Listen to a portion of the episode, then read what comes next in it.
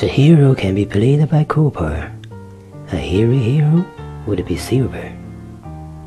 We'll get him in such a big red cape and stick on with sticky tape. Come on, Joyce, you are the clone. Turn that from outside down. We'll paint your face red, white, and blue, and everyone will laugh at you.